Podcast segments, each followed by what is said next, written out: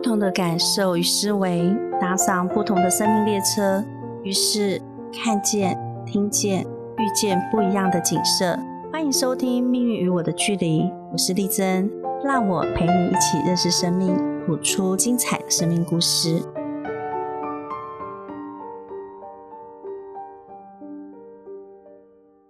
欢迎收听灵异聊天室，我是丽珍。大家好，我是小慧。小慧，为什么你会想要录制这个灵异聊天室的单元呢？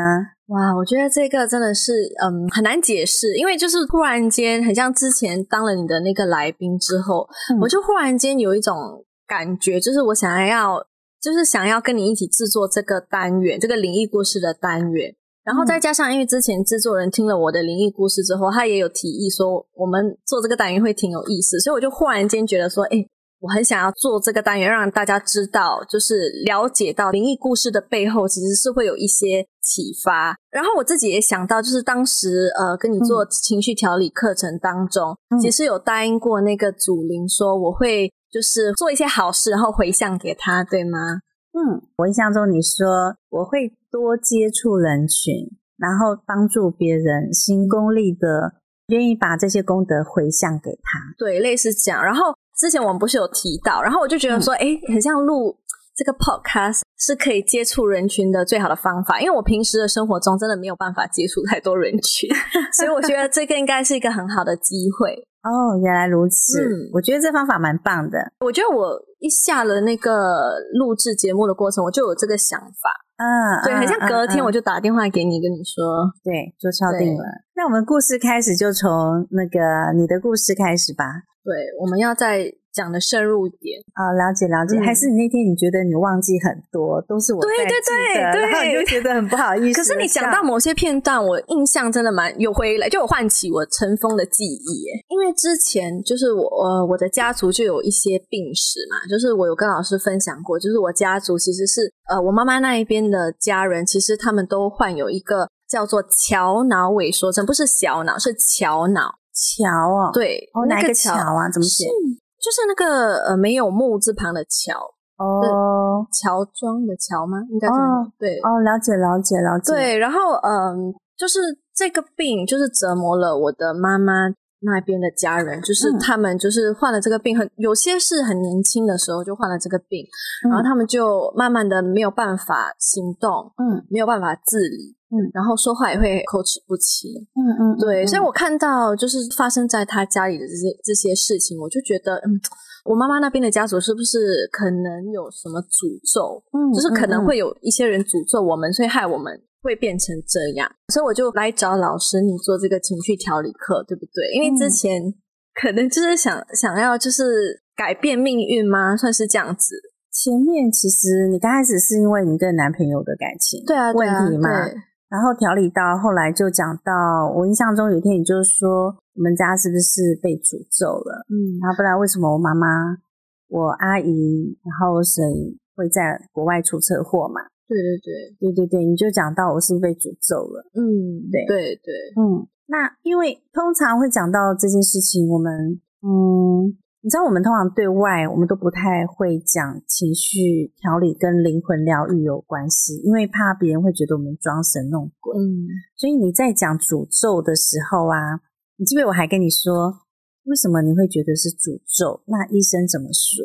医生吗？医生其实。我觉得他们诊断出是这个病因，可是他们也束手无策，而且他们也没有什么说法，就是遗传。是，对，是是。我会这样子指引，是因为是希望人们先以现代科技来看，为什么会发生这件事。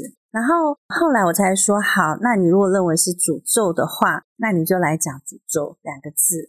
嗯，对，然后你就开始念嘛，你就开始念诅咒，诅咒，诅咒，诅咒，对不对？你有没有印象？有啊，当然。然后就有一个老人人的样子出现在我面前，对吗？就是有一个老人，然后他在村落，就是那个景象，就是他很像是穿着灰色衣服的一个老人就出现，就是在我脑海里浮现出来。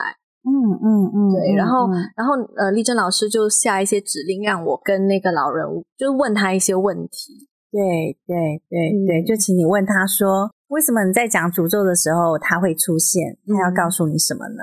嗯，对。然后这完全是你看得到我看不到的画面。我记得当时候我还一直在问你说：“诶，这个到底是不是真实的感受？”因为我怕是我自己看太多连续剧，然后脑补那些画面，或者是可能是我觉得我怕是我自己就是捏造出来的故事啊，我觉得有点不真实。对对对，多数人都会这样以为哦，就是自己内在的声音或者是影像都是自己可能幻听幻觉来的，但实际上我们要处理就是人这种幻听幻觉。就是不对劲的情绪，不对劲的声音，所以我们会引导个案要跟这些影像跟声音对话，从这对话里面去去除这些杂念或者不对劲的情绪。所以你自己觉得你在做完诅咒这样子的个案之后，而这样的事件之后，你觉得你的情绪有没有比较稳定，然后比较能够释怀这件事情？有吧？就可能感觉上很像做了之后，就会觉得说，哎，这样放下心头大石。但虽然不知道到底是不是。会不会真的化解？可是我就觉得说，哎，很像有做了就会 比较心安嘛？还是还是我就觉得说，呃，做了之后可能感感觉上就会觉得说，哎呀，也不要想那么多，就是还是积极乐观的面对生活。这样对对，但至少心态不太一样，对不对？对啊，比较因为之前会害怕，之前会恐惧，是是是是，只要人愿意去面对它，只要愿意去面对它，事情就会减少。那你还记得那时候你在调理的？这个事情的细节吗？原本不记得，但是我现在那个画面已经蛮变得蛮清晰了。是从上次的访问，然后我记得就是老师下指令的时候叫我念诅咒、诅咒、诅咒，然后我的脑海里就出现了一个老头子的画面，嗯，然后一个光头嘛，算是秃头，然后白胡子的老人，嗯，他就出现在我的脑海里面，然后我就。问他你是谁？嗯哼，然后他就告诉我他是那个呃村落的村长，类似这样的人物。嗯，然后老师就叫我问他说为什么他会出现在我的脑海里？嗯，然后那那位村长他就告诉我说，其实他是想要告诉我，就是我们之前在那那家村落发生的一些事情。嗯哼，对。然后我记得就是有我妈妈家族还有。其他有三个不同姓氏的村民，都是住在那一个村落的。嗯嗯，对。然后其中有一个是姓阮，嗯，一个姓柳，还有一个姓黄。嗯嗯。然后，嗯，我印象我自己觉得说。虽然我在那个过程中好像没有说到那个阮的那个家族，应该是跟我我的家族有恩怨的那一个，嗯，我我现在是这样子觉得啦，因为我对他的印象蛮深刻的。嗯哼，然后呃，我记得就是那时候我的妈妈，我的外婆的舅舅，嗯，应该是跟这个姓阮的这个家族，他们有金钱上的纠纷，因为可能是有做生意。然后呃，我印象中是那个阮氏家族，他们很像有骗我的。外婆的舅舅的钱，所以引发了我的那个外婆舅舅的仇恨。嗯，所以就是因为这样子金钱的纠纷，然后就造成他动了一些杀念，就是他想要，他很恨那个软性家族的人，所以他就决定说想要投毒进那那口井，嗯，然后毒死他们。我觉得是一时之气啦。嗯嗯嗯嗯，对，嗯是。然后呢，你们连夜。逃跑吗？对不对？投毒完你们连夜逃跑，对对，所以才会造成，就是可能是因为这样的原因，所以他们才会诅咒我们，是吗？对，就看你们跑去哪里，所以你们的桥脑萎缩症的状态都是坐轮椅，嗯，没有办法逃离。对对对对对对，所以我觉得这一点蛮 蛮蛮恐怖的，所以这个巧合是蛮恐怖的。然后呃，就是我们投毒了之后，就是。这口井，因为也有其他的村民饮用嘛，不止那个姓阮的那一家，所以这口井也害死了其他家族的人。对，就那三户人，对，那三户人，对，全部都死掉了。所以他们全部之后可能就怀恨在心，然后就一起诅咒我们嘛。我在想，应该是这样子，一定是这样子啊，因为莫名其妙的死亡。那我觉得更巧合的是，你的老公姓刘，对。他是姓刘，可是 我我一直在想说，会不会是那时候我真的想不到其他的姓，然后就随便 讲说是姓刘。我记得姓刘是第一个我讲出来的是姓阮，因为我觉得我对这个名字很有印象，不知道为什么就是就是姓他，那个我很笃定。然后姓刘的是接下来我我看到的，或者是我我想到的呃姓氏。然后我记得黄姓是最后一个，然后那个是我最不确定的，不知道为什么。就是我在讲出来的时候，因为我记得老师有问说，那最后一家呢？因为你说有三家，那我当时候就一直在想，然后最后那个黄姓呢，是我想了蛮久才想到的。哦，是哦，嗯嗯，我只记得我问你那三户姓什么，你竟然可以讲出来，我当下其实蛮讶异。对，但是我对于姓阮的那家就是印象特别的深刻，可能是因为跟他们的。怨比较深吧？那你外婆有肠道萎缩症吗？哦，这个的话，呃，我的外婆因为她很早逝，然后我的妈妈是那时候她很像是没有病发，可是我妈妈就有跟我说过，之前呃外婆在跟外公相亲的时候，嗯。外公就有讲说，外婆还有他的父母，他们都是先到了那个场合，可是他们都是坐的好好的，没有全程没有站起来过。然后外公可能是发现他的孩子有这样子的病情的时候，他就有怀疑到会不会是外婆其实上一代就有了，只是他们没有表现出来，或者是想要隐藏。因为我的外婆去世的原因也不是因为这个，是因为癌症吗？还是子宫子宫颈癌吗？我不知道，就是癌症类似类似癌症这样子的病情。哦，了解。哎，那你妈妈是几岁发病的？发病很像五十岁，五十岁，差不多五十岁那年。五十岁，对。然后你说你几个阿姨也是？我的阿姨跟舅舅都比较早，有一个阿姨应该是三十多岁就发病了。嗯。然后我有两个舅舅，一个也是很年轻，差不多三十多，然后一个另外一个舅舅可能四十多。哦。但我妈妈是最晚发病的。哦，了解了解。那你说，另外你还有一个是阿姨的小孩在非洲出车祸死亡，是吗？对，我有一个阿姨，她有三个小孩，然后有两个小孩，嗯，有一个小孩其实很早就病发了，就是在他二十多岁年轻年纪轻轻的时候病发，然后另外一个是他结婚了之后有一次出国就是出差，然后就发生车祸，嗯，然后还有一个最小的也是近几年来好像也有病发，对，哦。所以三个都发，但有一个发，一个出车祸。哦，了解了解。那位阿姨是比较早发病的那一位。哦，了解了解。嗯，对，难怪你会觉得这是一场诅咒，不然怎么家族都会有这样的病？对啊。嗯嗯嗯嗯。那你还记不记得那时候跟那位灵对话的过程？你说我跟他求和解的过程？对啊对啊对啊，求和解的过程。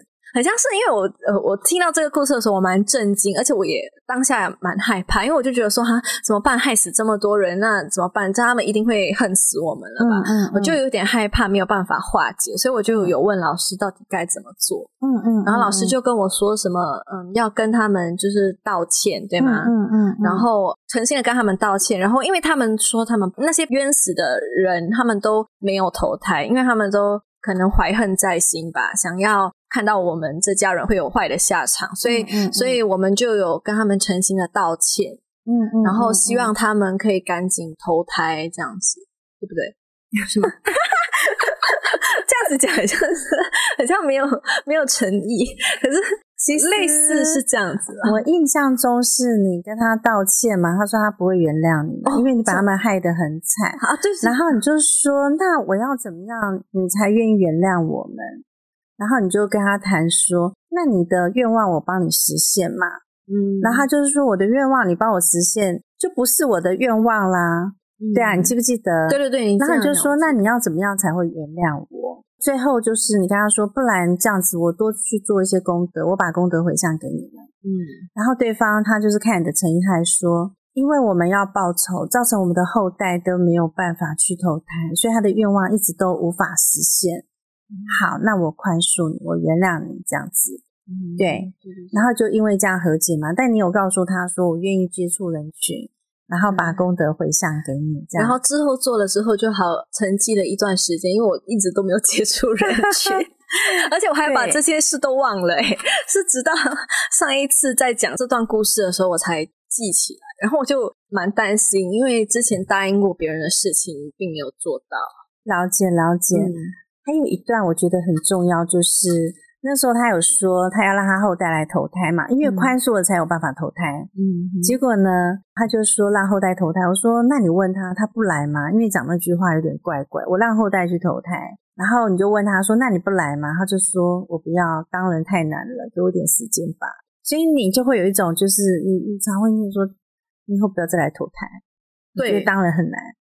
对对对，我我就跟老师讲说很奇怪，因为这个想法就是我现在现在的想法。虽然我觉得我一生中没有太多的波折，可是我觉得很奇怪，因为我就会一直觉得说怎么会这么辛苦，怎么会这么累？然后我下辈子真的是不想再当人，而且我也常常会问我老公下辈子想不想当人。可是因为他成长经历比较辛苦嘛，他很奇怪，他他想哎，然后就我就一直说服他说不行不行，你不要当人，因为我讲说我不想当人。你也不要当人，是哦。可是他一直没有被我说服，我就觉得很奇怪，为什么他成长经历这么辛苦，可是他还是觉得当人 OK？可是我竟然一生很平稳，但是却有这样子的想法。其实你不想当人哦，你想想这是不是你妈妈的感受？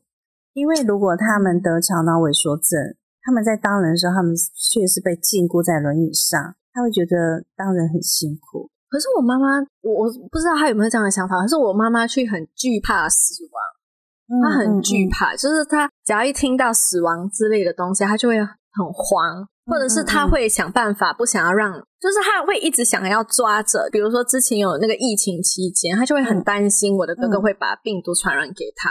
他就一直很警惕，叫我哥哥一定要戴口罩，远离他之类的。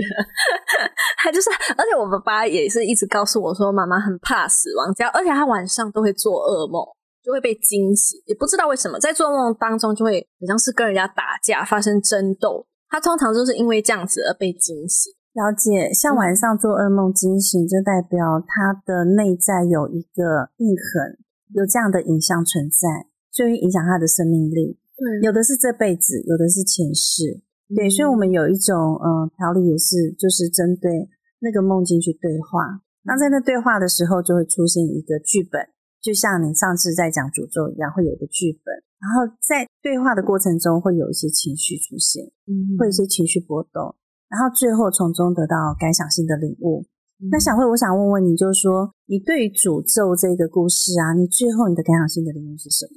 对诅咒这个故事，我觉得就是诅咒别人的人，或者是被诅咒的人都其实是蛮都是受害者。我觉得啦，就是因为呃，诅咒别人的人，他们自己没有远宽恕别人的话，他们自己也会活得很痛苦。就很像我的那些祖灵们，他们就是为了要诅咒我们这一家族的人，他们自己也没有办法投胎，也没有办法完成他们自己的心愿。那同样的被诅咒的人，我觉得也是蛮。虽然我觉得那个外婆的舅舅他做的是错的，但是我觉得为什么要把那个诅咒加害到其他无辜的人？嗯，对，这因为我觉得就是说，因为他是那个做坏事的人，这样应该报应压在他的身上，为什么要牵扯其他人？所以我觉得其实他们这样子做也是在害无辜的人啊。所以我觉得现在是扯平了吧？因为我们我的那个外婆的舅舅害了。无辜的很多其他家族，但是同样的那些家族在诅咒我们家人的时候，也是有很多就是无辜的人被牵累到。是哦，像你们会觉得是无辜的人，但其实啊，以德国海宁格和中国讲，就是祖先八代到祖宗八代，美国这三国讲都跟他都讲，就是 DNA，只要跟你有 DNA 关系的人，都是你的家族灵性藏匿的人，生命会产生共振，命运会产生共振，所以。重点就是说，我们怎么样从那不对劲的感觉里面去面对我们祖先曾经发生过的事，然后跟上一辈的、跟我们啊，就是加害者或受害者之间呢，我们达成和解。那你要从中得到感想心得领悟，就是你要有收获。也就是说，好，这些事情已经错了就错，但我们怎么样让它成为过去？然后让它真正的得到启发，然后从中呢，我们再去行功立德。好，那因为我们会跟他是同样的家族的人哦，就一定是我们前几世有缘分了啦。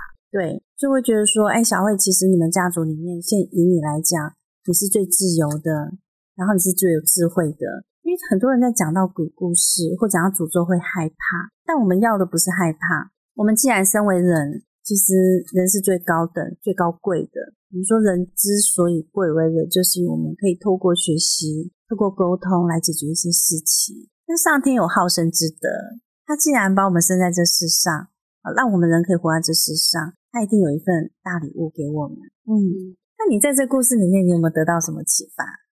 启发就是可能就是面对就是自己，就是要怎么讲？就是启发的话，就是我觉得。如果知道事情的真相之后，可能也不需要感到那么害怕了。嗯嗯，对我嗯只是我只是觉得有点可怜，就是就是受到牵连的亲人啊。了解了解了解，嗯，我们真正如果想要帮助他们的话，就是我们要把那个痛转化为一个礼物，对，因为都已经痛了嘛。比如说有同理心去面对这件事，说当我们被害的那当下，我们要去面对为什么为什么我们被害。